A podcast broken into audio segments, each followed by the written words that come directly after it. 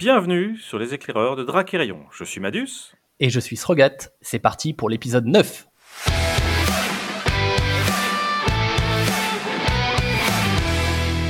Au sommaire de cet épisode, nous discuterons ensemble des dernières actualités du jeu postées sur le Discord, mais également par mail avec l'actu de projet numéro 32. Nous ferons un rapide point sur le tournoi en cours et l'analyse des spoils de la Saint-Valentin, qui sont justement concentrés spécifiquement sur Westland. Alors, je pense que c'est sûrement pour aider ce pauvre royaume à ne pas finir dernier du tournoi, mais on en reparlera. Et nous aurons également la réponse à la question de règles posée lors de l'épisode précédent qui concernait la téléporteuse agressive. Pour finir, on aura la deuxième partie de notre échange avec Écu, mais je laisse maintenant la parole à Madus pour son désormais habituel édito. Habituellement, je vous gratifie de mon avis plus ou moins éclairé. Mais cette fois-ci, j'avais plutôt envie de vous poser une question. Est-ce qu'il y a un intérêt à Rayon à être second joueur? C'est une question qui dit comme ça, euh, posée ainsi peut paraître euh, un petit peu bête, parce que finalement, dès qu'on lit les règles, dès qu'on a fait une partie ou deux, on se dit bah il y a toujours intérêt à être premier joueur. C'est vrai que, pour rappel, le premier joueur, c'est celui qui fera son premier effet lors de la révélation des manœuvres. On en reparlera d'ailleurs de le point de règle. C'est également celui qui aura la première action, une fois que résolu le manœuvre. Donc, c'est un peu comme jouer premier aux échecs. A priori, on a toujours intérêt à l'être. Cela dit, je voudrais quand même rappeler qu'il y avait, jusqu'il y a quelques semaines, une carte qui s'appelait Sonner la retraite. Et sonner la retraite, elle avait un effet qui disait on passe définitivement, on retournait la carte, et ce faisant, on choisissait un joueur qui était premier joueur au tour suivant. Là, aujourd'hui, on a toujours cette action qui s'appelle passer définitivement, je crois, dans les règles un petit peu simplifiées. On verra d'ailleurs euh, comment ce sera réécrit dans les règles complètes. Mais cette notion de sonner la retraite, même si la carte n'existe plus, l'effet, il existe toujours. La question que je me pose, c'est est-ce que finalement on aura le choix de dire bah, je veux que mon adversaire soit premier joueur plutôt que moi, ou est-ce que ce sera automatique, comme l'autre condition pour terminer un tour, à savoir quand les deux joueurs ont passé successivement, eh bien le deuxième à avoir passé est premier joueur, a priori c'est automatique, lui, hein, il n'a pas le choix. Donc c'est un vrai point, une vraie question que je me pose, est-ce que dans les règles avancées, on, retrouvera ce choix ou pas? Et si on a le choix de nommer quelqu'un d'autre que soi-même premier joueur, ben, quel intérêt on a à le faire? Je rappelle également que on a quand même encore le choix d'être premier ou second joueur lors de la mise en place, puisque vous savez que la mise en place, dès qu'on retourne la carte bannière, celui qui a la plus haute initiative choisit qui est premier joueur. Alors là, il y a peut-être un intérêt, c'est de se dire, je vais choisir l'adversaire pour que celui-ci fasse sa mise en place, répartisse ses troupes entre euh, le, front et l'arrière-garde, et comme ça, en fonction de ce qu'il fait, je peux aussi répartir les miennes plus ou moins différemment. Donc là, il y a une petite contrepartie. Est-elle suffisante ou pas Je ne sais pas. Mais en tout cas, on a encore le choix à la mise en place. Est-ce qu'on a le choix en fin de tour? Il faudra voir. Et moi, je vous prophétisais que si jamais ils nous remettent le choix en fin de tour, si jamais c'est confirmé par les règles avancées, peut-être qu'on aura des cartes qui joueront là-dessus. Alors actuellement, on n'en a pas. Mais moi, j'imaginerais bien peut-être euh, des cartes qui disent bah, si vous êtes second joueur, euh, machin, il gagne 2 de riposte, 2 de vie, 2 d'attaque, j'en sais rien. Donc ça, c'est quelque chose qui peut-être arrivera et qui pourrait ajouter une petite dimension intéressante et qui, en tout cas, offrirait une contrepartie peut-être intéressante au fait de ne pas être premier joueur, alors qu'en l'état actuel, bon, je vois pas très bien l'intérêt de choisir l'adversaire pour ça.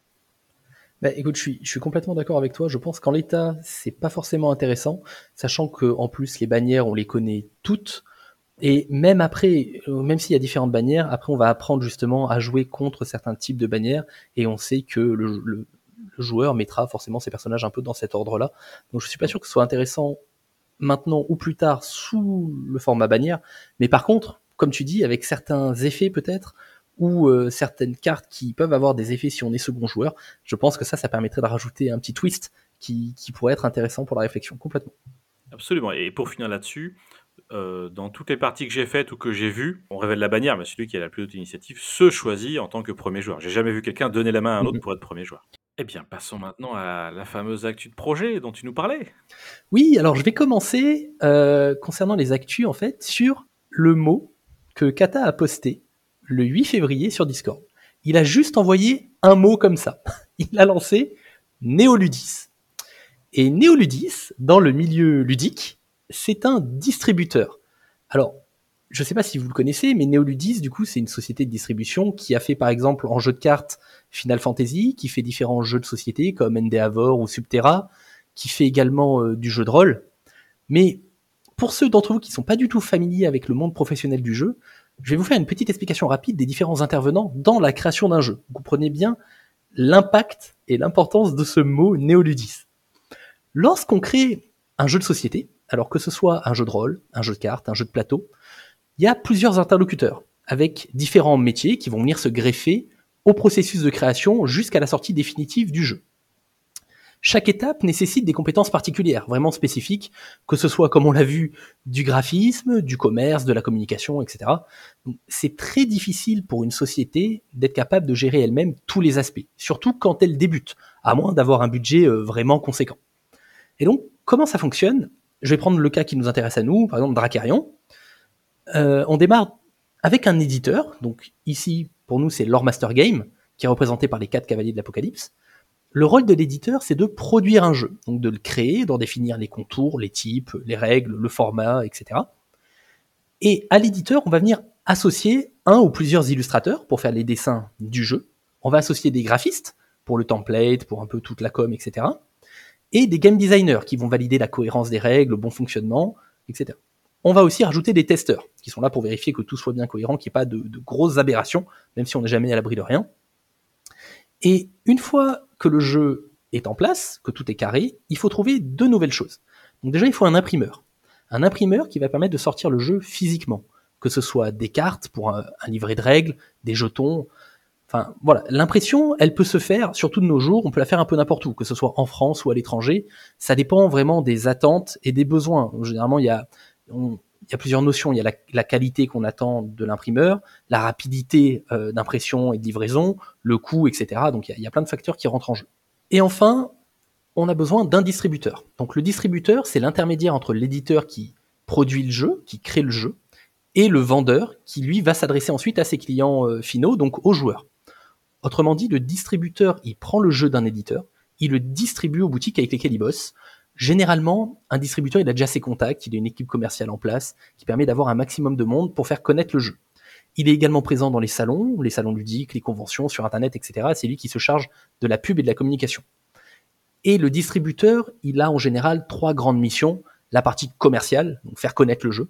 La partie logistique, avec la gestion des stocks, la gestion des commandes, etc. Et la distribution, le fait que tout arrive bien correctement au client final. Donc le simple fait que Kata nous envoie ce petit mot, comme ça, en douce sur le Discord en disant Néoludis, en fait, ça nous permet de voir à quelle étape ils en sont du jeu. Ils en sont à la dernière étape. Là, c'est vraiment la fin, c'est, là, on arrive, comment est-ce qu'on va distribuer notre jeu aux joueurs? Et c'est, ça fait vraiment plaisir de se dire, bon, on avance, on est pas mal, là, on est, on est en février, ça, sent très bon. Et donc, on passe maintenant à l'actu par mail, l'actu de projet numéro 32, sur laquelle nous apprenons plusieurs choses. Donc, une information très importante, c'est que Drakerion va à Cannes. Rakarion va partir à Cannes pour présenter le jeu, donc non pas au public, mais aux professionnels, et va voir justement euh, Neoludis pour la partie distribution. Alors, cette actuelle projet, elle nous apprenait aussi d'autres choses. Elle était plutôt euh, bienvenue, hein, d'ailleurs, si tu me permets cette petite incise.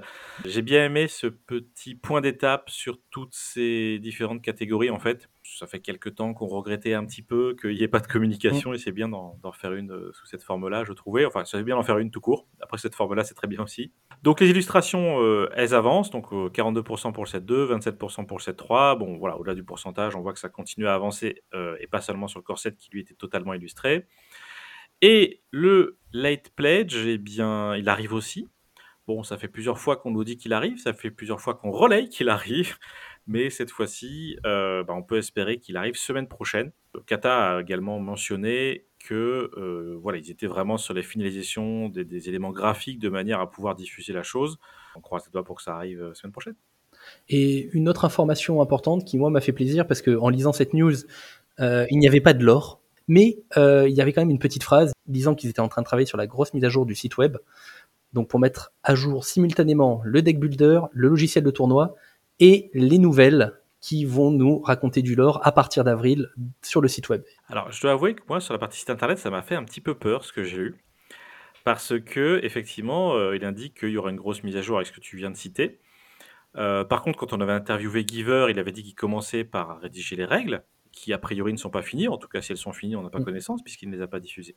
Et qu'ensuite seulement, il se mettrait à coder euh, le soft, le deck builder. Donc ça veut dire que si la mise à jour n'intervient qu'après le codage Deck Builder, est-ce que ça ne va pas repousser cette mise à jour à une date assez lointaine? C'est vraiment la question que je me posais.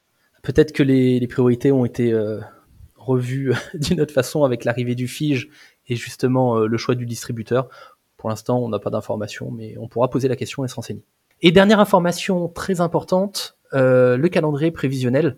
Il est écrit sur la news que pour ceux qui ont passé le Kickstarter ou éventuellement qui vont faire aussi le, le GameFound, donc le Let Pledge, ils vont pouvoir être livrés en juin. Par contre, pour la sortie boutique, c'est pour septembre, donc c'est à la rentrée après les vacances, à travers justement le distributeur et les différentes boutiques. Et donc je voulais parler également euh, de la magnifique illustration qui nous est euh, proposée pour la Saint-Valentin. Donc quoi de mieux que des elfes tout beaux, tout mignons qui n'ont pas l'air de se soucier euh, de la guerre pour la Saint-Valentin, c'est une illustration qui sera présente déjà à partir de la première extension. Donc on l'aura pas dans le set de base, elle s'appelle Souvenir du printemps. Donc je pense que ça peut être un, petit événement euh, qui nous permettra, à mon avis, peut-être de se soigner, peut-être de, déplacer des personnages pour qu'ils se rapprochent, je ne sais pas. Qu'est-ce que tu en penses? Bah, Je pense que c'est le bosquet du printemps, c'est celui qui n'existe plus. Donc souvenir du printemps, euh, c'est peut-être le souvenir d'un bosquet disparu. Hmm. Maintenant, son effet, euh, ça, j'en ai vraiment aucune idée. Sur l'illustration en tant que telle, moi je suis frappé parce que ça ne ressemble pas à une illustration de Dracérion. Il dirait sorti d'un autre univers, d'un autre jeu, peut-être un peu japonisant avec le rose dans les arbres, mais c'est tout à fait différent de ce qu'on a pu voir. Et je vais te dire, je trouve ça superbe. Pas sur l'aspect artistique, bon, c'est réussi, hein, mais c'est superbe qu'on ait vraiment euh, comme ça des. Le contre-pied? Ouais, un contre-pied. Alors, soit parce que c'est un souvenir d'un temps perdu, et c'est pour ça qu'on a voulu marquer la différence, euh, soit pour nous dire, regardez, il y a encore tout un pan d'univers d'un point de vue graphique que vous n'avez pas vu et qui va exister. Et, franchement, j'adore. Oui, mais c'est vrai que tu as raison, ça n'a rien à voir avec ce qu'on a l'habitude de voir. Et quand je vois, c'est joli, c'est beau, etc. Mais dans l'univers de Dracarion, ça fait étrange. Et on se dit, bon, bah, c'est pour ça qu'ils sont morts, en fait. Hein. La paix, ça marche pas. Hein. Oui, bah, on, verra, mais je le vois, ouais, je vois. Enfin, à mon avis, le fait que ça fasse euh, écho à une saison dont le bosquet a disparu, c'est pas anodin, quoi. Peut-être. Souvenir du bosquet du printemps. Moins forte que ce qu'elles étaient à l'époque, mais elles sont venues là et les spectres sont venus pour euh, défendre. Enfin, des spectres, pas à la cartège, hein, des, beaux spectres avec des cheveux longs. bah, écoute, puisqu'on en est à parler de Westland et que je pense que vous avez compris, autant la dernière fois l'émission était quasiment dédiée à Gilles Estelle, autant celle-ci est quasiment dédiée à Westland, si on d'enchaîner sur les spoils. On nous a proposé justement deux spoils pour deux types de jeux différents. On a d'un côté les trackers impitoyables qui sont des elfes, des archers, et de l'autre côté, on a notre ami nain, dont on reparlera tout à l'heure, le bagarreur sans attente, et qui présente encore un autre style de jeu. Donc je te laisse présenter les trackers et on va en parler euh, dans la foulée. Alors nos trackers impitoyables, c'est au pluriel et ça tombe bien, il y a trois elfes en illustration. Ils coûtent trois, c'est bien, trois elfes, trois, c'est facile à se souvenir. 3 d'attaque euh, corps à corps, 2 à distance, pas de riposte, 5 de vie, 1 de prestige. Ils ont 4 traits, ils sont archers, ils sont bosquets d'été, éclaireurs et elfes. Ils ont une réaction lorsqu'ils attaquent, déplacer un autre personnage elfe qui est sur la même ligne que lui. Bon, ça, ça promet plein de choses. Sur les statistiques, on n'est pas très loin de ce qu'on fait habituellement, voilà, donc on est un peu en dessous de 3, mais euh, voilà, rien, d'alarmant. Il y a deux attaques à distance pour compenser, donc pourquoi pas. Euh, moi, le truc qui m'embête sur la statistique, euh, c'est le zéro, quoi. Zéro de riposte. Donc les pauvres, euh, c'est pas les seuls, hein. Mais chez Westland, il y en a plusieurs qui ont zéro de riposte. Ça m'embête un peu en, en, en, matière de présence sur le board. Je me dis, pas, pas, simple, quoi, on va dire. Ah oui, déjà, à partir du moment où une carte a un zéro quelque part, ça sent pas bon. oui, alors, cette carte-là, je la trouve intéressante, vous avez compris, non pas tellement par la stat, encore que c'est pas dégueu, mais plutôt par la réaction. Donc je le répète, hein, c'est une réaction, quand le personnage attaque, on peut déplacer un personnage elfe qui est sur la même ligne que lui. Alors lui, vu qu'il a zéro de riposte, on va tous le mettre en arrière-garde, on est d'accord euh, Sauf un cas exceptionnel, mais sinon on doit tous le mettre derrière. Ce qui veut dire que si je le fais quand je le fais attaquer, si j'ai un autre elfe en arrière-garde, je peux bouger cet elfe euh, bah, en ligne de front simplement. Ça me semble bien parce qu'il y a pas mal de situations où euh, je trouve qu'on peut trouver de l'utilité à ça. Il y en avait une première qui semblait d'une évidence même que je m'en veux de vous en parler. Je suis désolé, excusez-moi, j'espère que vous m'excuserez, chers auditeurs. C'est avec évidemment le garde d'aériel. Le fameux garde d'aériel qui est dans le fichier des spoils qu'on a diffusé. Et juste pour rappel, je vous la fais pas en entier, mais juste, lui, il avait une réaction qui disait que lorsque ce personnage est déplacé, il inflige un dégât à un personnage au front. Donc, si je cumule ces deux-là, vous comprenez bien. J'attaque avec les trackers impitoyables, je mets deux de dégâts à distance, j'active en faisant ça le garde aériel, puisque je, évidemment, je le déplace en ligne de front, et le garde aériel cale un dégât à un personnage au front. Sur le papier, me dit royal. Et je vous rappelle que le garde aériel a une autre capacité qui était action, incliner ce personnage pour le déplacer. Donc, je faisais un aller, je mettais un, je faisais un retour, je revenais en arrière, je remettais un. Je suis trop fort, génial, on va faire des trucs, l'adversaire va rien comprendre. Ça, c'est la réaction initiale. À peu près 40 secondes plus tard, non même pas un peu moins, je, relis la carte. J'étais en train de marcher pour tout vous dire, pour refaire mon dossier pour la carte d'identité. Cette information est vitale. Euh, et je relis la carte, le garde à elle, je me dis ah mince, il fait le dégât qu'au personnage au front et pas en arrière-garde. Donc déjà, je dois vous avouer que la hype redescendait. Et puis après, j'ai commencé à compter. Je dis attends, on part de zéro. Tu dépenses 3 et tu perds un tempo pour mettre le tracker impitoyable en jeu. Ok. Tu dépenses 4, tu perds un, deuxième tempo pour mettre le garde d'Ariel en jeu. Ensuite, tu cales 2 dégâts avec ton tracker au troisième tempo, plus 1 avec le garde d'Ariel, donc tu as fait 3 dégâts jusqu'à présent. Tu as perdu 7 d'or et 3 dégâts. Et au quatrième tempo, tu fais l'action du garde pour le ramener en arrière. Alors, le garde, à la limite, il a 2 ripostes, tu peux le laisser devant si tu veux, mais j'aurais tendance à le mettre à l'arrière. Soit tu fais, en gros, pour 4 tempos, et 7 gold, soit 4, soit 5. Bon, si c'est ça l'horizon indépassable de Westland, moi je vais jouer bleu. Hein. Soyons clairs. non, mais il faut pas le prendre comme ça. Dis-toi déjà que tu. Je suis un peu redescendu dans la hype, c'est juste ce que je voulais dire. je, comprends, je comprends parce que ça m'a fait à peu près la même chose que toi, mais pas à ce point-là. mais pas fait ton dossier à la mairie, toi, c'est pour ça. Que... ça doit être ça. L'idée, c'est que déjà, pour moi, euh, il ne se joue pas dans le même tour. C'est-à-dire que euh, je vais jouer le garde d'aériel en ligne de front. Ensuite, je vais essayer de le déplacer avec une manœuvre ou euh, le déplacer lui-même avec son effet. Et garder l'or de ce tour-ci pour plutôt mettre un défenseur ou jouer des sorts ou autre chose. Le tracker arrivera par la suite en ligne arrière. Je, n'imagine pas jouer les deux dans le même tour. Après, c'est vrai que les trackers, je trouve que déjà avoir un zéro en riposte, euh, ça le condamne à rester, à rester derrière et, à essayer de coller des flèches, parce que sinon c'est un sacrifice inutile. Mais je, je suis quand même content qu'on voit s'approcher justement euh, un peu des synergies avec le garde, et donc on n'est pas à l'abri d'avoir d'autres cartes qui vont synergiser de cette façon-là en se déplaçant d'avant-arrière. Pour peu qu'on arrive à un moment à avoir un elfe avec un body plutôt intéressant, on pourrait également le placer devant pour défendre si on n'a pas de nain, etc. Je, pense que ça va nous présager d'autres choses. Donc je ne suis pas aussi défaitiste que toi, même si je comprends tout à fait ce que tu as dit. Alors après, le défaitisme, je le relativise parce que ce qui me gêne dans la combo que je vous ai présentée, alors d'une part, 5 PV pour un mec qui est à l'arrière, c'est peut-être un peu too much, mais bon, on va pas se plaindre d'avoir des PV. Euh, c'est surtout le gars d'Ael qui, à mon avis, pose problème. Enfin, qui pose problème. Je dis ça avec beaucoup d'humilité, on n'a pas le corset, on n'a pas toutes les cartes, j'ai pas assez de parties à mon actif. Je vous le dis là comme ça en ressenti. Hein. Euh, je trouve ça vraiment dommage qu'il cale un dégât euh, au front et pas en arrière-garde. Mm. Euh, Srogat et moi, on a un peu subi tous les deux du tir à C'est compliqué de se débarrasser de ces sapeurs qui sont en arrière-garde. du coup, j'aurais bien aimé qu'il cale un dégât n'importe où. Bon, bref, là, c'est que au front. Euh, S'il le cale au front, euh, bah, j'ai peut-être plus envie de mettre deux d'attaque à distance plutôt que sa réaction. Bon voilà. Donc c'est le garde elle qui me gêne un peu, qui est un peu cher ou quoi, qui est mal staté, qui pose un problème en l'état actuel des cartes que je connais et avec le peu d'expérience que j'ai, soyons clairs. Oui, et c'est vrai que Westland n'ayant pas encore d'infiltrateur, bah, du coup, il subit de plein fouet les infiltrateurs. On peut pas mettre un infiltrateur devant en disant bah, tant qu'il est là, tu ne peux pas venir infiltrer mes lignes ce qui servirait de défenseur.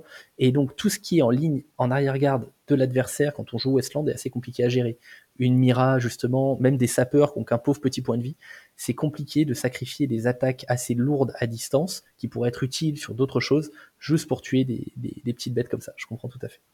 Pas une mauvaise carte en soi, mais pas aussi bonne que le nain. voilà, voilà. Alors, pas aussi bonne et pas aussi forte que le nain. Là, excuse-moi, je, me permets du coup de, parler de ce nain. Déjà, première chose, avant même de parler de ses capacités, euh, c'est quand même l'art de Pierre-Yves Réal que nous avons interviewé au début de la création du podcast. Merci. Et euh, il est quand même magnifique. Enfin, il dégage quelque chose de, de petit, de brutasse. Il a son beau marteau qui brille bon, on sent qu'il n'est pas là pour jouer de la flûte. Et, c'est très agréable parce que la capacité s'en ressent, mais surtout ses stats. Ses stats, il m'a fait rêver. Juste en le voyant, voilà, je le mettrai pour l'instant dans tout deck Westland. Peu importe que je joue nain, elfe ou ce que vous voulez, il sera là. Pourquoi? Parce que au niveau des stats, il a deux d'attaque, un riposte, très important à noter, le petit un riposte, et 4 de vie pour 2 ors, ce qui est très intéressant. Il a une capacité particulière euh, lorsqu'il est déployé. Si il est déployé au front, on l'engage et il attaque au front tout de suite. C'est-à-dire que pour 2, on colle 2 dégâts au front. C'est quand même euh, un gros gain pour Westland, je pense, d'avoir justement ce gain de tempo qui nous permet de d'anticiper et de surprendre l'adversaire. Alors c'est une carte qui vaut 0 prestige en plus, donc elle peut mourir, ce n'est pas grave, mais surtout elle a 4 points de vie. C'est-à-dire qu'elle arrive, elle va taper, et généralement les cartes standards, on va dire, ont jusqu'à 3 de riposte. C'est-à-dire que même quand il tape, il ne meurt pas sur le coup. Donc l'adversaire va être obligé de venir le chercher après pour le finir. Je trouve que cette carte est très forte pour 2 d'or et elle permet de surprendre l'adversaire. En plus, c'est un nain, donc elle va synergiser avec tous les sorts de nains qu'on connaît déjà, qui permettent de lui donner de la riposte, de lui donner de l'attaque. Il peut faire une petite surprise. Il peut taper à deux d'attaque et hop, on remet deux d'attaque derrière en plus pour un petit tort. Je, pense que cette carte va permettre de faire des surprises et de retourner complètement des parties. Je suis à 100% d'accord avec toi. J'ajouterais que son coup de 2 permet de brouiller les cartes, puisqu'on a l'assaillant haineux, euh, même si jusqu'à présent on n'était pas très fan, mais l'assaillant haineux il coûte 2 aussi. Euh, l'assaillant N2, pour rappel, c'est un 4-0-2. Et donc là-dessus, de se dire je garde 2 d'or, je pense que l'adversaire peut se demander qu'est-ce qui va lui tomber dessus finalement. Parce que euh, il peut se dire bon, bah, je vais peut-être pas passer tout de suite, parce que si je passe définitivement euh, et que je reprends une douille à 4, si je mets l'assaillant N2, c'est pas bon. Et si je passe, bah, ok, mais il faut que je prévoie qu'éventuellement il peut tout de suite me mettre effectivement un, un, bagarreur qui cale 2 direct je pense que l'adversaire va se poser plus de questions encore qu'avant et, j'espère qu'on aura encore d'autres nains. J'apprécie vraiment ce côté un peu bluff où tu sais pas trop ce qui va se tomber dessus. Quoi. Je trouve que c'est ça commence à être un truc qu'on voit bien chez les nains et j'aime bien. Ça permet de rajouter à, Westland ce petit côté imprévisible. Par contre, il y a un point sur lequel je voudrais qu'on discute rapidement tous les deux, c'est au niveau de ses traits. Parce qu'il a le trait nain, donc ça très bien, et il a le trait vide. Et vide, pour moi, c'est la première fois que je le vois, il me semble, sur une carte. Donc je ne vois pas trop à quoi ça peut correspondre parce que Bagarre sans attente, il ne, je pense pas qu'il sorte du vide euh, ou de n'importe où pour venir attaquer l'adversaire, même si du coup il y a peut-être un lien avec le fait qu'il arrive et qu'il s'incline tout de suite, un petit effet de surprise. Mais qu'est-ce que ça t'inspire toi ce mot vide? Alors, ça m'inspire que soit le designer n'avait aucune idée, je dis bon, je vais mettre vide, les mecs vont euh, discuter. On va dire que c'est pas ça. c'est peu probable. on va dire que c'est peu probable. On va dû demander à, à IQ, tiens. Euh, non, sinon, le vide, ça me faisait penser aussi à des concepts peut-être qu'on a vus dans d'autres univers de manipulation de l'espace et du temps, et qui pourraient expliquer pourquoi est-ce que ce nain attaque tout de suite. Donc euh, peut-être qu'il arrive à, contracter l'espace-temps. Alors vous changerez le terme, hein, ça fait un peu retour à le futur pour réussir justement à quasiment avoir imprévisible. Quoi. Donc est-ce qu'on aura d'autres nains qui vont là-dedans? Est-ce que c'est bien l'explication ou est-ce que ça n'a rien à voir avec ça? Euh, Aucune idée, mais, je suis intrigué aussi. Puisqu'on a fini sur les spoils, euh, je te laisse la main sur les résultats du tournoi. Oui, il y a beaucoup de choses à dire sur le tournoi, c'est parti. Est-ce que tout se passe bien pour le moment? Eh ben, ça dépend vraiment pour qui. Parce que au moment où on enregistre cet épisode, bien que Guilestel et Tiraslin arrivent à bien performer avec un win rate très honorable, euh, Westland se retrouve en bas de tableau avec zéro victoire pour 5 combats. Euh, j'ai l'impression que c'est un peu l'équipe de France au JO là, on... m'inquiète un petit peu cette histoire. Mais espérons justement que les derniers spoils euh, vont les aider à gagner au moins une bataille hein, et qui, ne rentrent pas Fanny, les pauvres. Et en ce qui concerne les joueurs, Galus fait un magnifique mais sublime 4-0 dans la poule 5 avec son deck Guilestel. Il a roulé sur tout le monde, sachant que c'est la poule qui est affectueusement nommée par les joueurs du Discord la poule de la moelleté. Bravo, vraiment félicitations à lui. Félicitations également à Chris et à son deck Tiraslin, qui sont bien partis pour faire un résultat similaire avec pour le moment 3 victoires pour 3 combats. Donc il est encore à une victoire proche de, de parfait euh, complètement sa poule. Également félicitations à Swarmil et Janter qui restent tous deux également invaincus avec deux victoires chacun. Mais je voulais donner une mention honorable à Adeona, qui en tant que joueur qui a pas fait beaucoup parler de lui dans l'univers de Dracarion, parce qu'il a suivi le projet depuis le début, mais il s'est pas vraiment autant jeté que nous à fond dedans.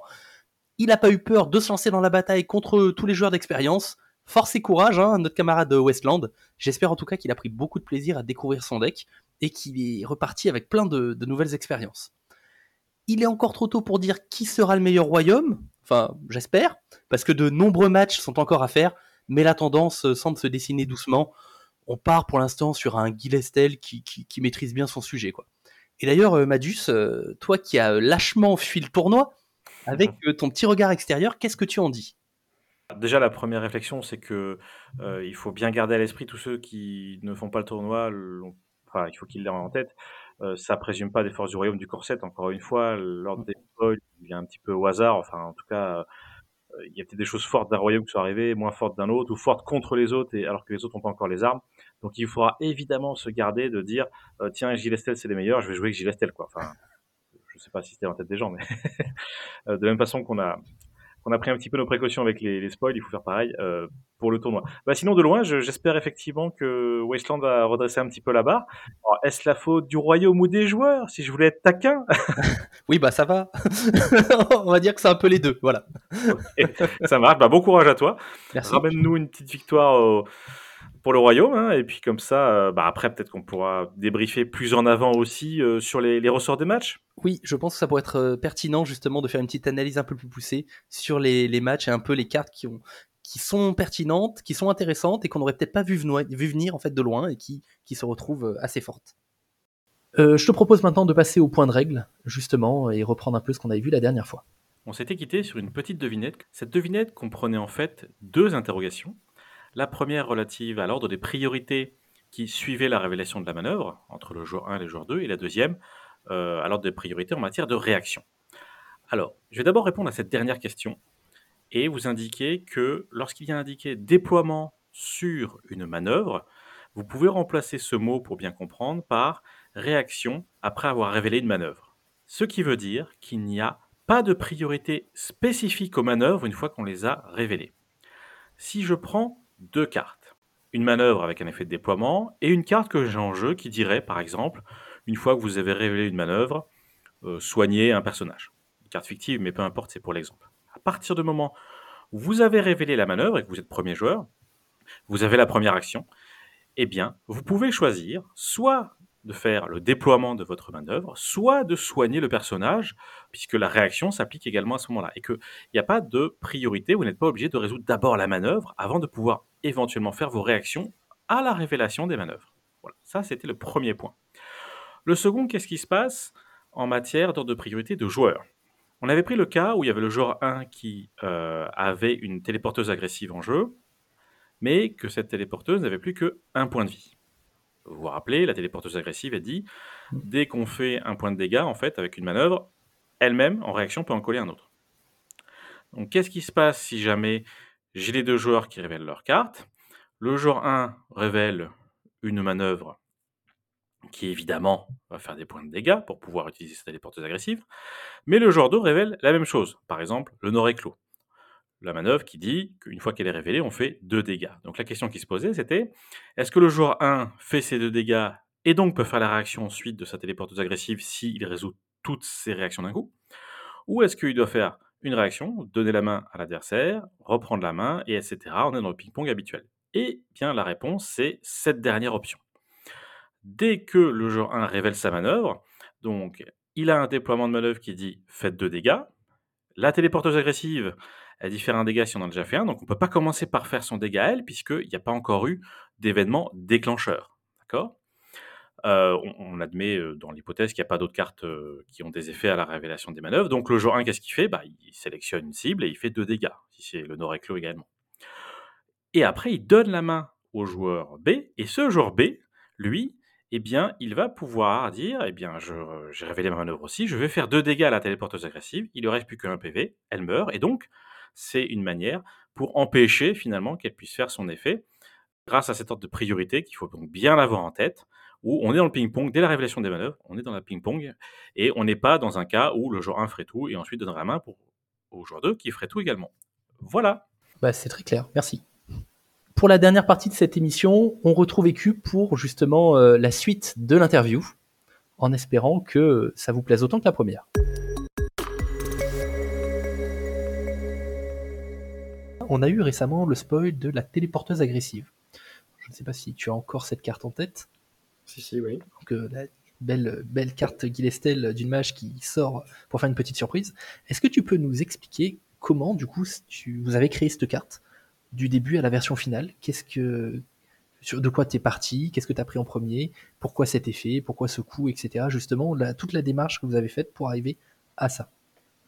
en fait, l'idée, c'était d'avoir. Euh, euh, on va dire que les chercheurs de ruines, c'est quand même surtout des, un trait qui va jouer avec euh, un petit peu avec les, manœuvres, avec les portails. Ça semble assez cohérent hein, quand on voit l'illustration. et donc, c'est une carte qui permet un petit peu justement de montrer ces deux aspects-là. Encore une fois, on est sur un corset. Le but, c'est que les gens puissent identifier chercheur de ruines, c'est associé à quoi, tout simplement. Et euh, cette carte-là, justement, je trouve qu'elle illustre très parfaitement. Elle joue à la fois sur les portails et à la fois sur les, sur les manœuvres. Et après, vu qu'elle est agressive, elle va renforcer les, différents éléments. Donc, soit les manœuvres feront plus de dégâts, soit euh, les portails vont lui permettre justement d'apparaître à les endroits euh, pas forcément que l'adversaire avait prévu. Et donc, on peut imaginer que ça permet qu'elle tape plus fort parce que l'adversaire n'a pas eu le temps de se préparer, de, de, se défendre comme il fallait.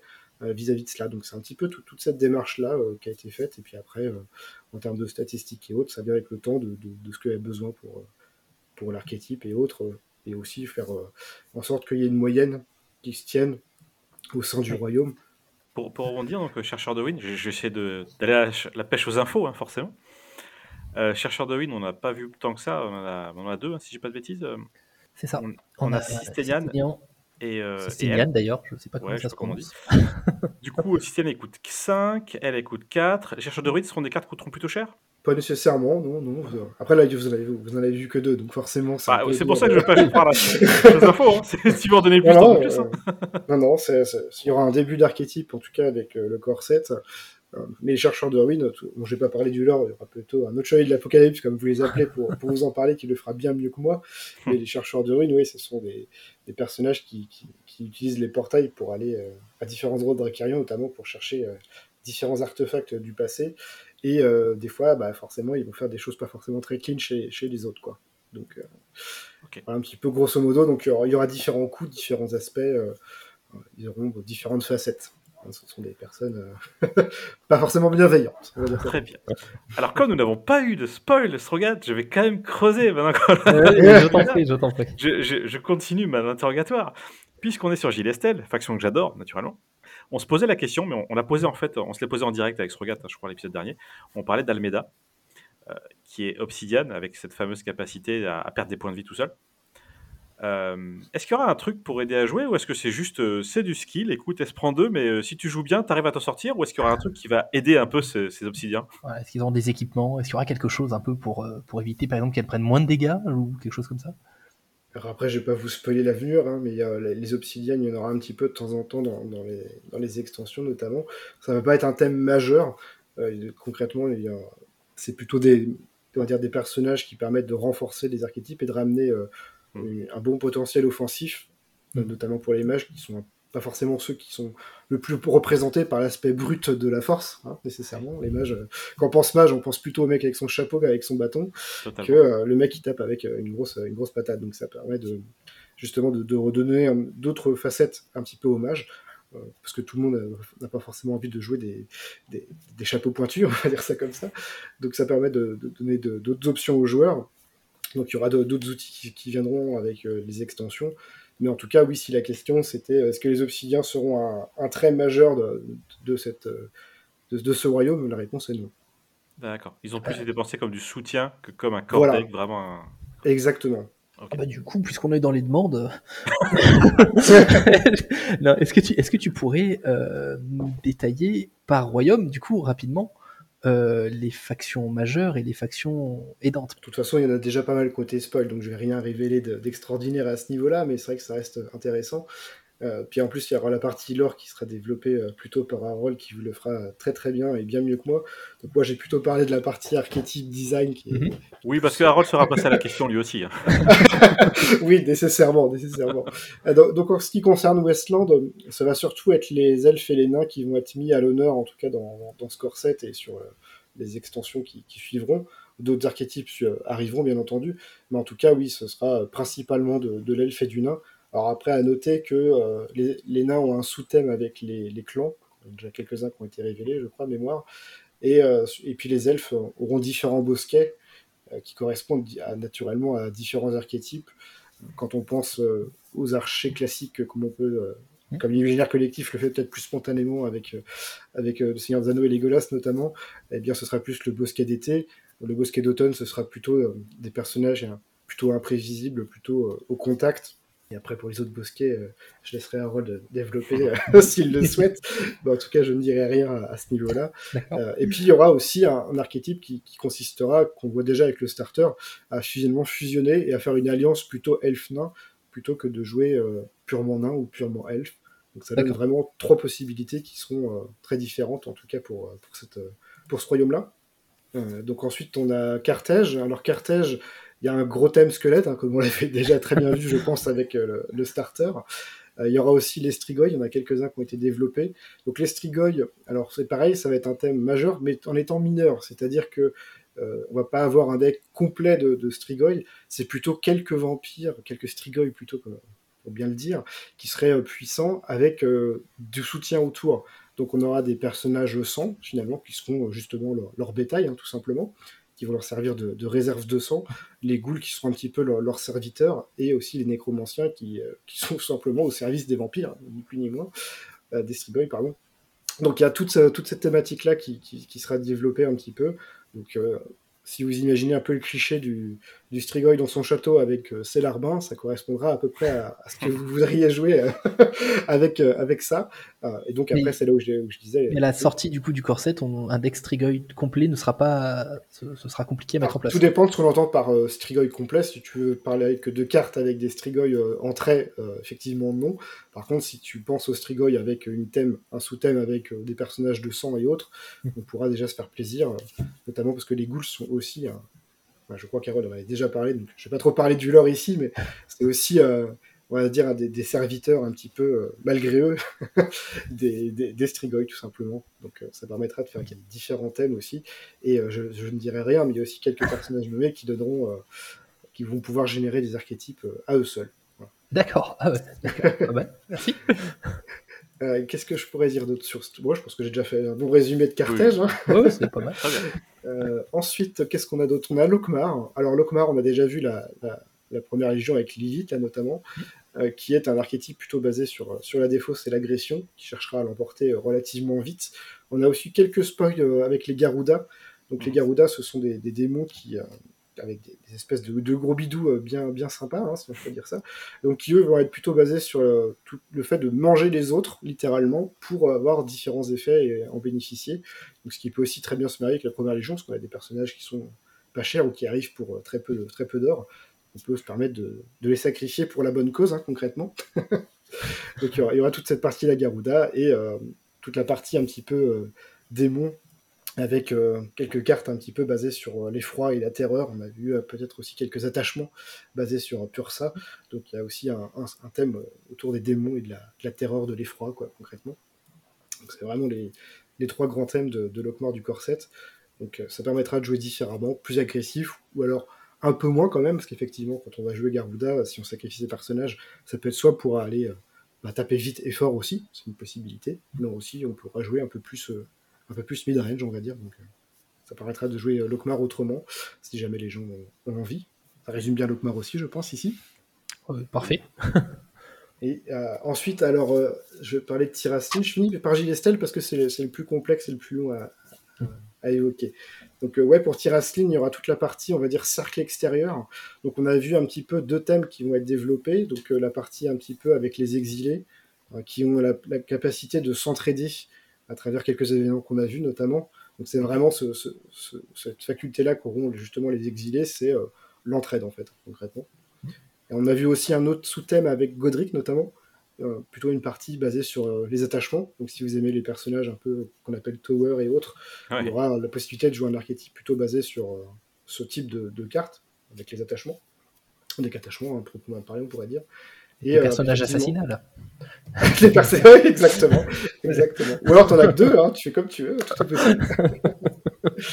et, euh, et, effectivement, l'autre partie, donc, euh, qui est, les hippogriffes, qui est un petit peu un, sous-trait de, du, cercle, du cercle vassal.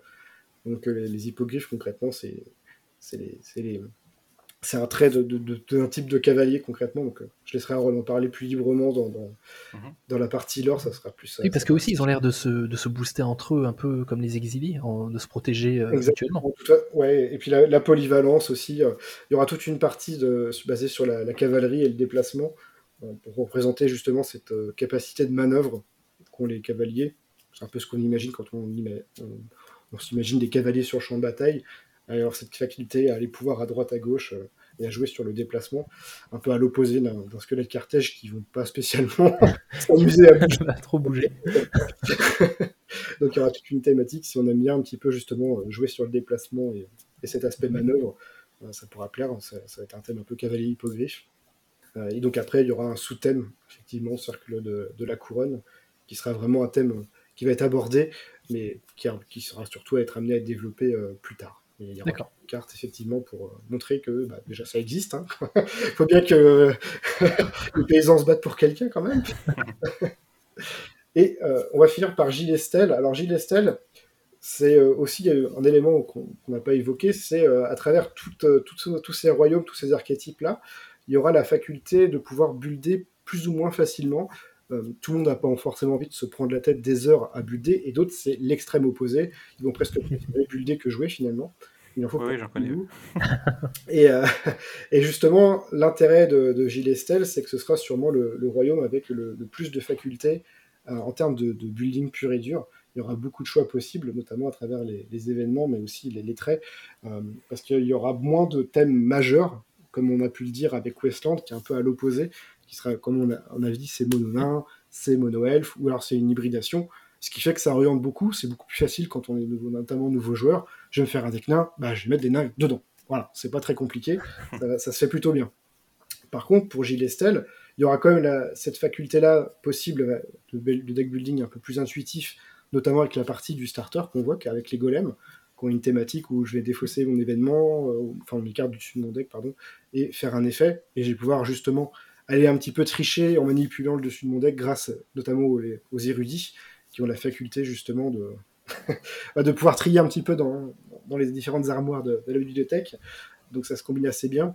Donc euh, il y aura toute cette partie un petit peu érudit. Les érudits servent effectivement bien avec les golems, mais je l'apprends à personne. À pouvoir un petit peu trier et manipuler son deck, c'est utile quel que soit le deck qu'on joue. Oui. ça, ça, mange pas de pain, ça peut être mis un peu partout dans différents archétypes.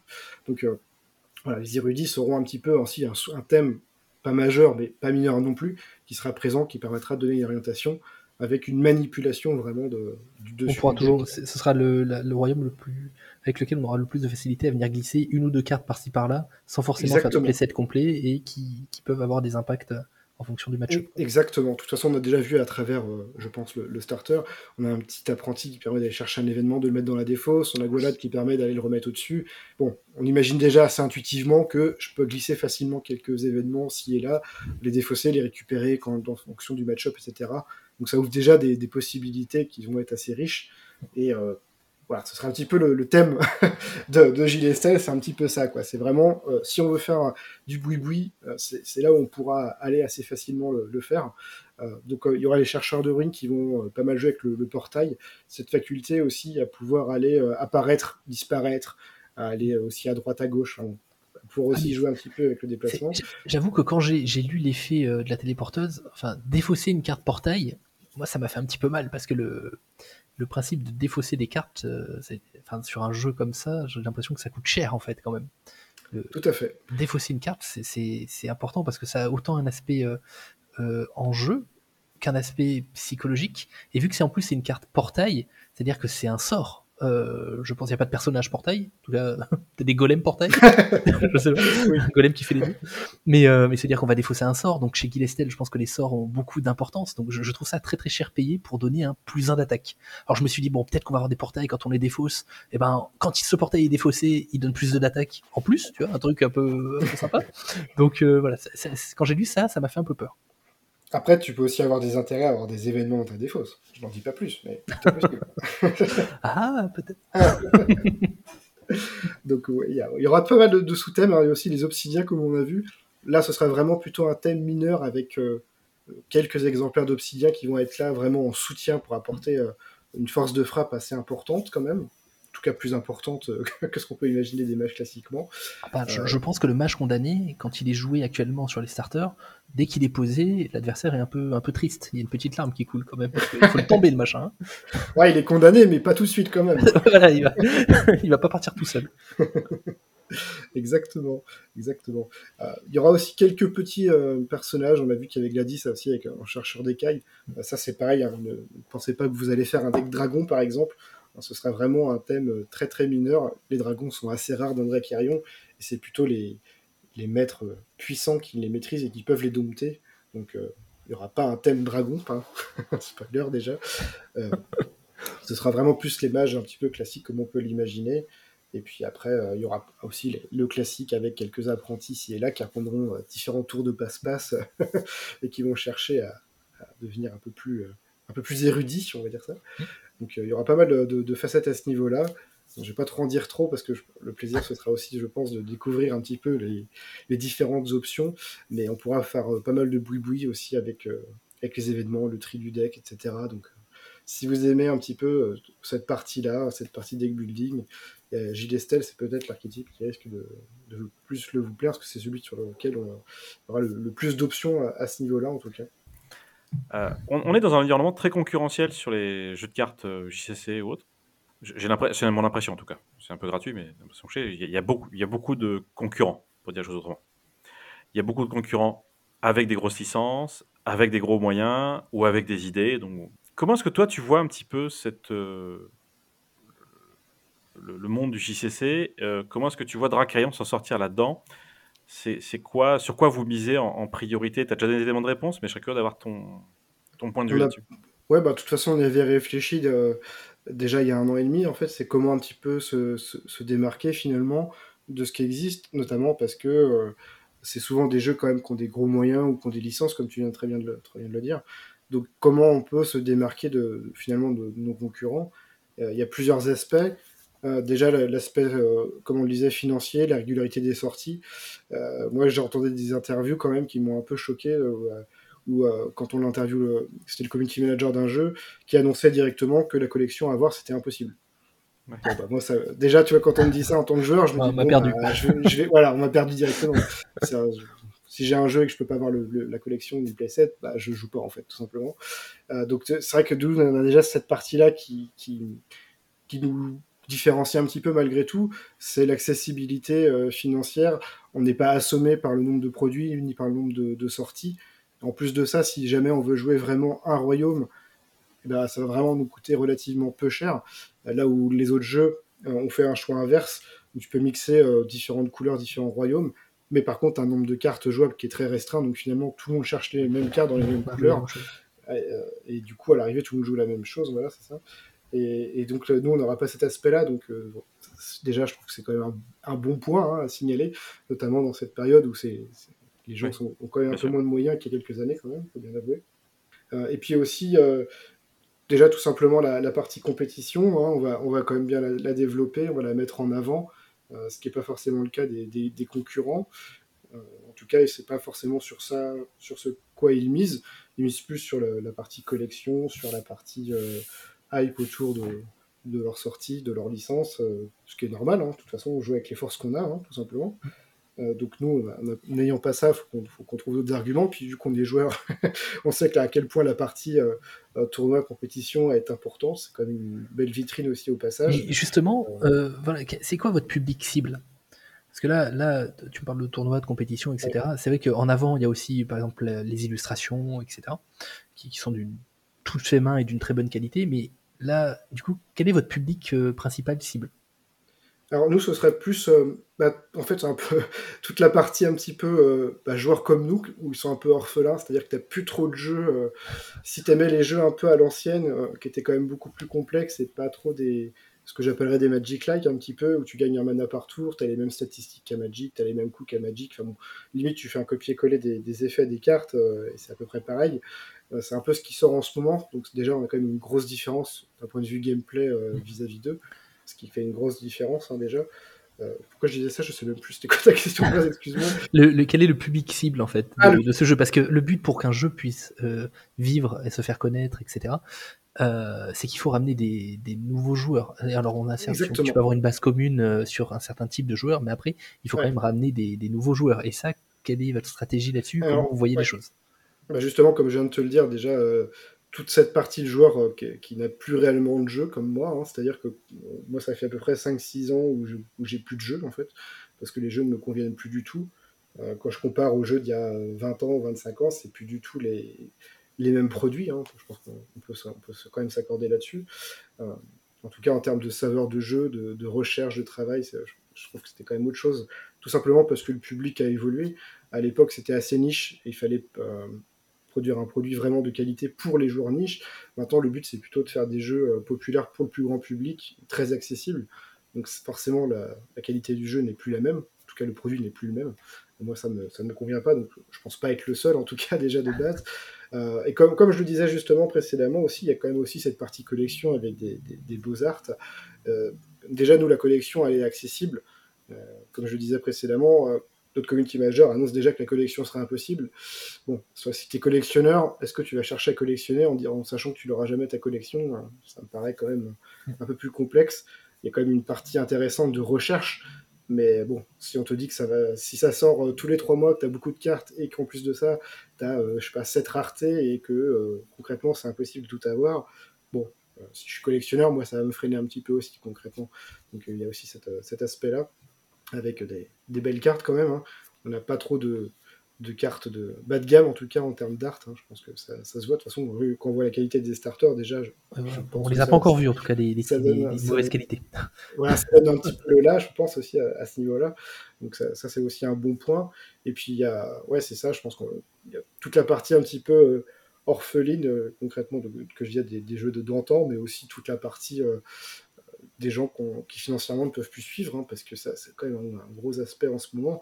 Les jeux coûtent réellement une fortune hein, en ce moment. hein. C'est, non seulement les sorties sont accélérées, mais en plus de ça, vu que tu as quelques cartes fortes et très beaucoup, on va dire, qui ne sont pas très bonnes, euh, parce qu'il y a un choix un peu différent d'une autre, bah, nécessairement, tout le monde cherche les mêmes cartes et les prix s'enflamment. Et tu- pour faire un deck, c'est vite euh, 5, 600, voire plus euh, d'euros. Bon, euh, si en plus ça change tous les 3 mois, c'est c'est pas non plus une évidence de, de sortir un tel budget juste pour un deck euh, si régulièrement. Donc euh, il y a tous ces éléments-là qui, je pense, peuvent jouer pour nous. Après, est-ce que ce sera suffisant? On va dire, euh, la réponse, nous, nous- euh, le futur nous, nous dirait si on avait raison ou tort. C'est sûr que c'est plus facile quand tu as des gros moyens et que tu as une licence. Ça, je l'apprends à personne. Donc, on essaye de, de- de- de trouver d'autres Voilà. à avoir euh, sur lesquels on peut, on peut jouer.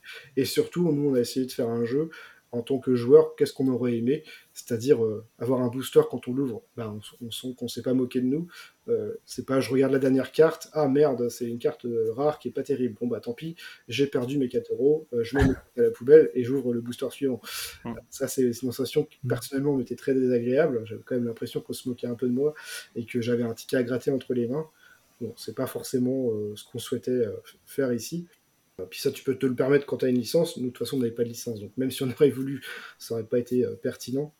Donc, euh, on a essayé de faire un jeu qui soit le plus proche possible de ce que nous, on aurait aimé en tant que joueur, à savoir un jeu accessible financièrement, euh, qui soit pas trop lourd en termes de produits et de sorties, plein de cartes jouables, plein d'archétypes, la faculté aussi de jouer énormément sur les traits. C'est vrai que c'est pas forcément commun si tu regardes les, jeux les plus récents, en tout cas, qui vont sortir. Euh, bon, euh, le finalement que ce soit un elfe ou un nain, on s'en moque un peu concrètement. Ce qui est plutôt intéressant, c'est euh, est-ce qu'il est fort tout seul Oui, non. Voilà. Bon. Là, là l'intérêt, c'est que réellement pouvoir faire un deck basé sur un thème. Alors ça, je pense que c'est quand même aussi un bon point qu'on a. Ça reste très appréciable si tu es fan, je sais pas, des démons, de pouvoir te dire, je vais faire un deck démon. Il n'y a pas beaucoup de, de jeux qui te le proposent aujourd'hui. Souvent, c'est plutôt tu vas avoir quelques démons et des bonnes cartes. Oui, et puis le, le côté lore évolutif aussi qui a été mis en avant, c'est Exactement. il y a très gros impact du lore et de l'histoire qui va aller avec, qui va pouvoir euh, immerger vraiment les joueurs euh, dedans, quoi, plus vite. Exactement, exactement. Puis le, le pouvoir un petit peu euh, s'approprier un petit peu l'histoire et à travers les, les tournois pouvoir avoir l'option de, de pouvoir euh, directement impacter euh, le jeu et puis les futurs personnages nommés qui s'en iront possiblement. Euh, ça peut être hyper chouette, en tout cas pour ceux qui aiment ça, c'est toujours pareil. Donc euh, ça aussi c'est quelque chose qui est assez, qui pas nouveau parce que ça a déjà existé dans le passé, en tout cas qui n'existe plus actuellement. Et ça peut être aussi un, bon point avec euh, toute cette partie lore évolutive qui peut être hyper chouette à, amener. Et, ça d'être encore plus proche avec les joueurs et ça, je trouve ça agréable personnellement. Donc, là, bah, merci pour la réponse. Je, je pense que ça a donné des vrais arguments. Hein. Ça, tant que joueur, ça me touche, ça me parle. En revanche, pour aller dans la question qui pique et la partie acquisition, euh, je t'avoue que je suis euh, un peu dubitatif euh, sur la partie communication que, bah, je dis que vous portez. il peut y avoir des relais, mais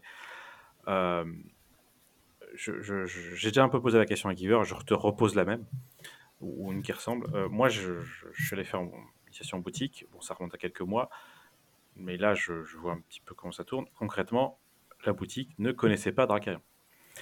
Euh, c'était à l'époque du Kickstarter, pour euh, fixer les choses en matière de, timeline, d'accord? Mhm.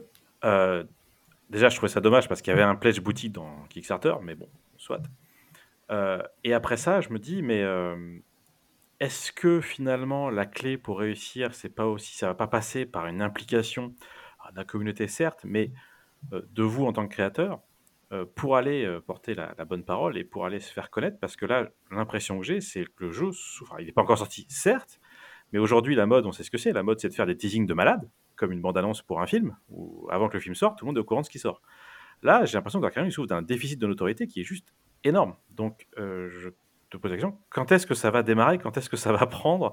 Parce que tous les arguments que tu as cités, à mon sens, ils ont un point commun. C'est que ce pas des arguments massus qui vont se voir au premier coup d'œil. Contrairement à une licence, si je vois une licence euh, Star Wars, Disney, euh, One Piece, ce qu'on veut, je vois au premier coup d'œil ce dont il s'agit.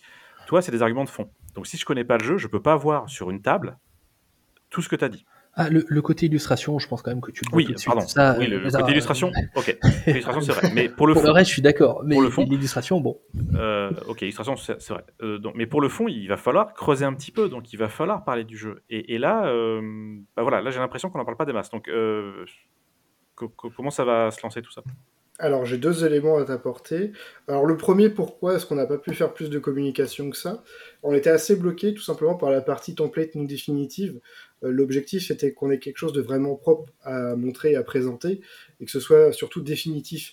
On pouvait pas trop le faire avec notre produit précédemment parce que les gens auraient pu associer le template du passé à Dracarion, et si tout à coup on te montre un nouveau template, t'as pas forcément l'impression que c'est Dracarion.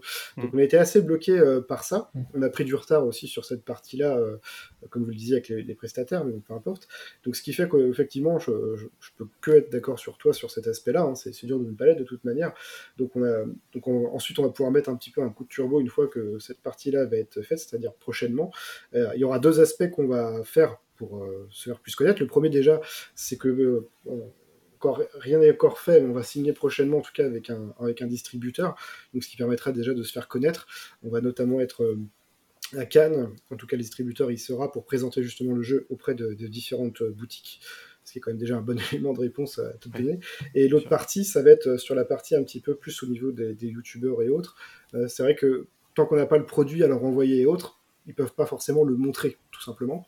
Mmh. Donc une fois qu'on en aura justement les starters par exemple de prêt ou des, euh, des foils, des choses comme ça, on pourra les communiquer à différents euh, protagonistes un petit peu dans, ce registre-là, qui pourront montrer, présenter un petit peu euh, ce que c'est que Dracarion et tout simplement se, faire connaître. Et c'est vrai que tant qu'on n'a pas forcément le, visuel à montrer, que ce soit physiquement ou même ou simplement les gens à montrer en image, qu'est-ce que c'est que Dracarion, à quoi ça ressemble, si t'as pas les templates définitifs, c'était compliqué quand même de montrer, montrer le jeu, quoi, tout simplement. Donc Maintenant que euh, ça va être fait, fini très prochainement, eh bien, on va pouvoir justement euh, euh, arriver sur cette partie un petit peu communication, qui était effectivement la, partie un peu qui, pouvait pêcher.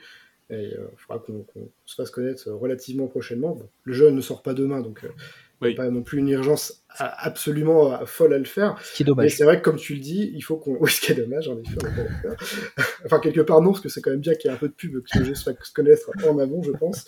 Donc, euh, mais en tout cas, ouais, dans, les mois qui viennent, euh, bien entendu, qu'on va mettre un gros coup de turbo là-dessus et on, sera, on fera surtout en sorte d'être présent sur les différents salons afin de pouvoir faire de la démonstration de, de jeu à ceux que ça intéresse et essayer de faire connaître le jeu euh, tout simplement. Alors, je vais, rebondir là-dessus, euh, justement, parce qu'on en avait, euh, je crois qu'on en avait un petit peu parlé au début sur le Kickstarter, sur la version anglaise, sur la version anglaise du, jeu, la distribution à l'étranger.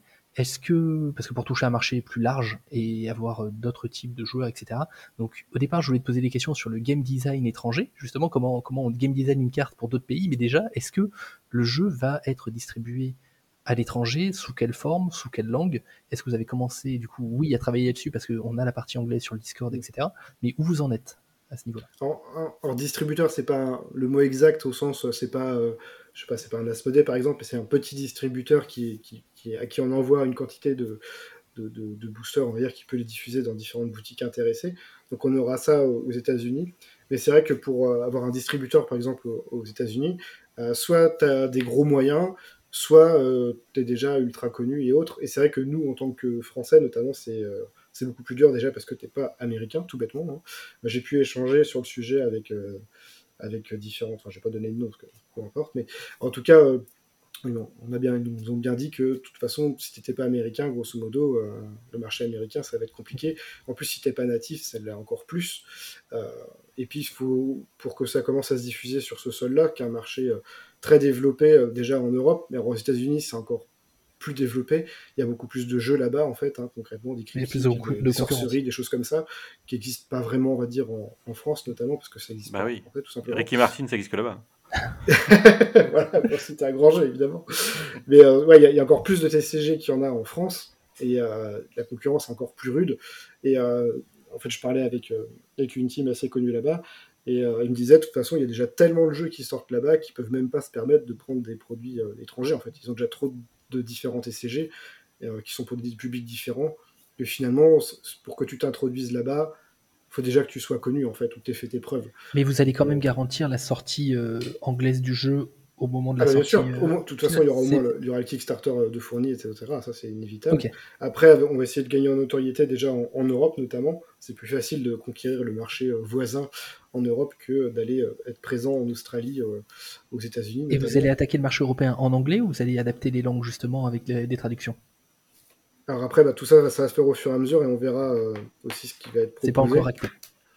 Et puis après, nous, avec le distributeur aussi, il faudra avoir le contrat. c'est toujours pareil, il y a quand même cette partie-là. Donc il y a quand même des chances que ce soit que pour la partie française et la partie anglaise, on fera ce qu'on veut. Mais euh, tant que c'est pas signé officiellement, euh, je vais pas m'engager à dire quoi que ce soit à ce niveau-là. D'accord. Juste un petit point de détail, tu as parlé du template qui était une des raisons pour lesquelles vous n'aviez pas pu communiquer. Euh, vous saviez dès le début que les starters étaient en template, que vous alliez retravailler, avoir un nouveau template, ou c'est venu après? Alors en fait, au cours de l'été, on s'est posé la question de si on le faisait ou non. On se doutait qu'on prendrait du retard à cause de ça. Mais par contre, on, contrario, on s'est dit que ce serait quand même vraiment plus pertinent pour la sortie du jeu d'avoir un beau template, que ça fasse professionnel, euh, notamment parce que le visuel, c'est extrêmement important. Euh, comme tu disais tout à l'heure, jouer à une carte Star Wars, jouer à une carte Disney ou peu importe, directement je comprends la force de la licence et de ce que c'est. Euh, nous, on n'avait pas, on n'a pas ça déjà de base, donc si en plus on met un template qui fait pas forcément pro, ça joue pas en notre faveur quoi. Euh, il faut qu'au premier coup d'œil, euh, la personne se dise ah ouais, ok, c'est pas mal quand même là. Ça donne envie d'aller voir plus loin potentiellement. Et c'est vrai qu'on s'est dit que pour la sortie du jeu, c'était important pour pouvoir le diffuser, le présenter. Bah, ça, marcherait plus facilement si jamais on avait un beau template. Donc on a pris la décision. en plus, ça nous coûtait du, temps et de l'argent hein, concrètement. Donc c'est vrai qu'on s'est quand même posé la question si c'était réellement ce qu'il fallait faire ou non.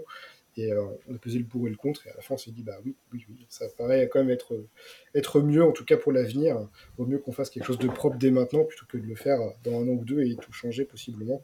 Autant avoir quelque chose de vraiment propre à présenter euh, directement à la sortie. Quoi. Ok, ça marche, merci. Euh, bah, après, on avait une question, c'est vrai, que, qui nous agitait un petit peu tous. c'est assez original d'avoir un jeu avec des cycles, des extensions, mais qui n'a pas de, j'allais dire turnover, hein, qui n'a pas de rotation. Donc, comment ça se passe, euh, notamment en matière de réédition des futures cartes de base, euh, quand tu dis que toutes les cartes sont légales? Donc, quand tu commences le jeu, c'est facile. Quand tu arrives euh, trois ans après, est-ce que tu as toutes les extensions toujours en boutique? Enfin, Concrètement, est-ce que vous avez une vision là-dessus? Ouais, bah après, c'est encore un peu tôt pour, le, pour, le, pour tout dire, parce que c'est vrai que ce qui se passe dans trois ans, c'est pas forcément une évidence non plus, mais euh, en tout cas, ce qu'on prévoit un petit peu, ce qu'on imagine, ce serait de faire un petit peu des, soit des, starters avec un peu des, cartes réédition un petit peu classiques à avoir. C'est sûr que si dans trois ans tu veux jouer squelette et que tu peux pas avoir ton starter squelette, ça va être un peu dommage. Donc, il faudra bien trouver d'autres moyens pour les joueurs de les fournir. Donc, euh, peut-être refaire des, starters différemment, par exemple. Ça peut être aussi euh, des boîtes de réédition, possiblement. peuvent être intéressantes à faire. Je crois que c'est Yu-Gi-Oh! notamment qui fait ça avec succès, qui le fait très très bien. ça, je trouve ça vraiment excellent pour les joueurs. Alors après, dans quelle mesure on pourra faire des, des alternatives, ce genre de choses, on verra bien. Mais c'est vrai que ça peut être intéressant aussi pour la partie un peu collection et pas juste avoir des, des rééditions bêtes de, brutes de pommes, on va dire. Donc, pareil, ça dépendra de plein de choses, hein, tout simplement le budget, par exemple, notamment. Donc, oui, c'est vrai qu'on ne peut pas te répondre précisément sur le sujet, mais en tout cas, ouais, ce serait ce, oui, ce genre de possibilités. Il, y a, il y a plein de choses possibles. Exactement, ouais. Je pense que les, les, les, espèces de boîtes de réédition un peu à la Yu-Gi-Oh! Ce, ce, serait sûrement sur quoi on se pencherait le plus probablement, sans pouvoir affirmer quoi que ce soit en tout cas, ouais, l'objectif, c'est quand même que le jeu reste accessible, atteignable, notamment euh, pour les joueurs. Et dans trois ans, il ne faudrait pas que les gens se disent bon bah je peux pas y jouer parce que en fait les cartes sont plus en boutique tout simplement et euh, elles sont hors de prix. L'objectif c'est pas J'ai pas de gardien de la euh, porte, je peux pas jouer. c'est le drame. C'est vrai que ce serait un peu dommage. Surtout si c'est des cartes starter. Bon, je sais pas qui vendra ces cartes starter dans, trois ans, mais à part si tu arrêtes le jeu, pas trop de raison. Quoi. Hein. Donc, au niveau des questions classiques, du coup, pour euh, avant juste de terminer, est-ce que tu peux nous dire la faction que tu préfères jouer actuellement, euh, celle que tu détestes le plus affronter, j'y reviendrai juste après, et ton illustration favorite pour l'instant sur les cartes déjà sorties ou peut-être à la limite euh, un spoil non sorti et fait nous rêver. Alors spoil non sorti, non ça je ne pourrais pas faire sinon je vais me faire taper sur les doigts. euh, L'illustration que moi personnellement j'ai préférée, bah, c'est simplement celle que j'ai en avatar sur Discord hein, concrètement, qui est, qui est, un Strigoi. Je trouve le jeu de lumière assez incroyable, la mise en scène qu'a fait d'Alisa euh, assez sublime. Donc euh, ouais, ça c'est vraiment l'illustration que une de mes préférées. Après c'est dur hein, quand on a, on a, quand même beaucoup de qualité, mais je sais pas pourquoi celle-ci me, me, fait vraiment me fait vraiment de l'effet, je la trouve vraiment incroyable. Un petit coup de cœur. Un petit coup de cœur, exactement. En plus, je, trouve que ça représente bien ce que c'est que le, le Strigoi, quoi, un peu manipulatrice, un petit peu euh, attirante, un petit peu ténébreuse. Enfin, ouais, je sais pas, ça me parle en tout cas. Euh, en, en, pour les archétypes que j'aime le plus, alors très étonnamment, euh, eh ben, ce serait plus euh, Lokmar et l'aspect la, élite. J'aime beaucoup cet aspect. Euh, je suis pas du tout un joueur aggro à la base, mais pourtant, quand je joue ce, ce, cet archétype-là, j'ai vraiment l'impression de pouvoir mettre mon adversaire sous pression en permanence, euh, beaucoup plus que je peux le faire dans d'autres jeux, notamment avec les, manœuvres et autres. On a vraiment l'impression de, donner le ton de, de la partie et d'imposer à l'adversaire des manières de jouer. Et ça fait presque un peu euh, partie d'échec quelque part, où euh, on essaye de construire des plans de jeu avec les manœuvres et autres, et comment est-ce que j'avais agressé mon adversaire finalement? Euh, et ça permet de faire des, choses assez sympas et d'avoir une bonne expérience de jeu. Euh, et on sent bien en fait la, mise sous pression en permanence, euh, encore plus une fois qu'on a un petit peu toutes les cartes à disposition. On a vraiment un panel de possibilités qui est assez large. Et après, c'est dans, quel ordre je vais jouer mes différents effets. Et en plus, on a beaucoup, beaucoup d'options. Parce que souvent, les cartes, elles ont un effet potentiellement quand on la joue, quand, on les, quand elle est défaussée, qui est, qui est possiblement différent. Donc ça donne vraiment un beau panel d'options aux, aux, joueurs. Quand elle arrive, quand elle est défaussée, quand elle meurt, quand elle machin, oh bah ça va, on va se calmer. ouais, ça, ça vraiment euh, très dynamique pour les deux joueurs. Quoi. On peut pas s'ennuyer, pas possible, parce que ça, ça, ça, ça, se rend coup pour coup directement euh, assez vite dans la partie. Et puis, tu as vraiment cet aspect un petit peu gestion avec tes pings, combien je mets de dégâts, avec quoi je vais le finir, l'adversaire va-t-il pouvoir se soigner, donner des boucliers. Enfin, tu as vraiment beaucoup de, de, de réflexions de part et d'autre que je trouve vraiment euh, intéressante, ça donne une, belle dynamique. Et là, on sent vraiment le côté euh, agression où, où Lokmar il vient et euh, ouais, ils viennent pas pour rigoler en fait, ils viennent conquérir ta cité. et je trouve qu'on le ressent assez bien dans, dans le gameplay, notamment euh, quand on joue contre cet archétype-là. Donc... Et bien du coup, j'en profite alors avec ma dernière question. Je voulais te proposer et vous proposer à tous les deux, du coup, euh, d'organiser un match, un match d'exhibition en ligne hein, durant le Let Pledge entre EQ et Madus, du coup, pour faire un peu de pub et, euh, et pour voir ce que ça donne. Parce que j'ai vu qu'on commençait à chauffer sur Discord, mais qu'à un moment, il bah, faut assumer derrière. Donc, je propose un match. Qu'est-ce que vous en dites? Bah écoute, quand il veut, hein, l'équipère. Ouais, bah écoute, ça pourrait être sympa. Il, il paraît qu'il sait jouer, le, le garçon. Alors, euh, moi, je demande à voir, parce que j'entends parler d'un d'un mec euh, qui est imbattable, mais bon. Eh ben parfait, vendu. Allez, on fait ça. Et, et, voilà, et puis pour pas le décevoir, j'essaierai de jouer le faire. euh, EQ, euh, rien à voir avec le Draquin. Qu'est-ce que tu aimes dans la vie à part les jeux de cartes? Ah, et eh ben ça c'est Oui, effectivement. Il y a pas mal. euh, Déjà, les jeux de cartes, c'est vrai que c'est une grosse partie de ma vie, hein, très clairement, de- depuis très longtemps. Mais euh, ouais, j'adore aussi les Lego, tout simplement. Ah, Ouais. D'accord. Ouais, c'est un peu bête, hein, mais j'ai ma petite collection de Lego Star Wars, par exemple, ce genre de choses, euh, qui, qui me sont assez chères, que j'adore. Quand j'étais petit, j'aimais bien construire des, des châteaux, tout ça, et ça m'est un peu toujours resté. Et de temps en temps, je me fais un petit plaisir euh, euh, où j'achète des Lego. Voilà. C'est-à-dire tu as le, le Faucon Millennium dans le salon? Non, parce qu'il est un peu cher, il a 800 euros. euh, mais bon. non, mais la salle de l'empereur, des choses comme ça, quoi, un petit peu. Où Luc se fait prendre par des éclairs, quoi, à la base. Ah, il y a plusieurs versions de celle-là en plus. Exactement. Je veux que j'ai affaire à un connaisseur. Oui, oui, tout à fait. un petit peu. Ah, puis l'autre gros thème que j'aime bien, ce serait plutôt les, les séries aussi. J'adore les, les bonnes séries. C'est vrai que ça, je peux vite les enchaîner aussi. ouais. Ok, la, la dernière que tu as vue? Euh, Fringe, une série américaine de, de- de- du mec qui avait fait Star Wars d'ailleurs hein, à l'époque. Bon. On arrive au bout de l'interview. Merci beaucoup, EQ, de t'être prêté au jeu de ce long échange et merci pour toutes les infos et toutes les explications que tu as pu nous donner. À très vite en direct Avec pour un, pour un petit match. oui, avec grand plaisir les gars en tout cas. Merci pour l'invitation, c'était super chouette. Eh bien, j'espère que cet épisode 9 euh, vous aura plu et j'espère également que lors de l'épisode 10, on pourra enfin parler euh, eh bien, du Let's Pledge et de Cannes. Merci à tous de nous avoir suivis. Euh, N'hésitez pas à venir sur les différents réseaux et également sur le Discord pour discuter et échanger avec nous. Mais j'espère également avoir des retours euh, de Cannes et des retours très positifs sur la suite et l'avenir du jeu. Allez, ciao Ciao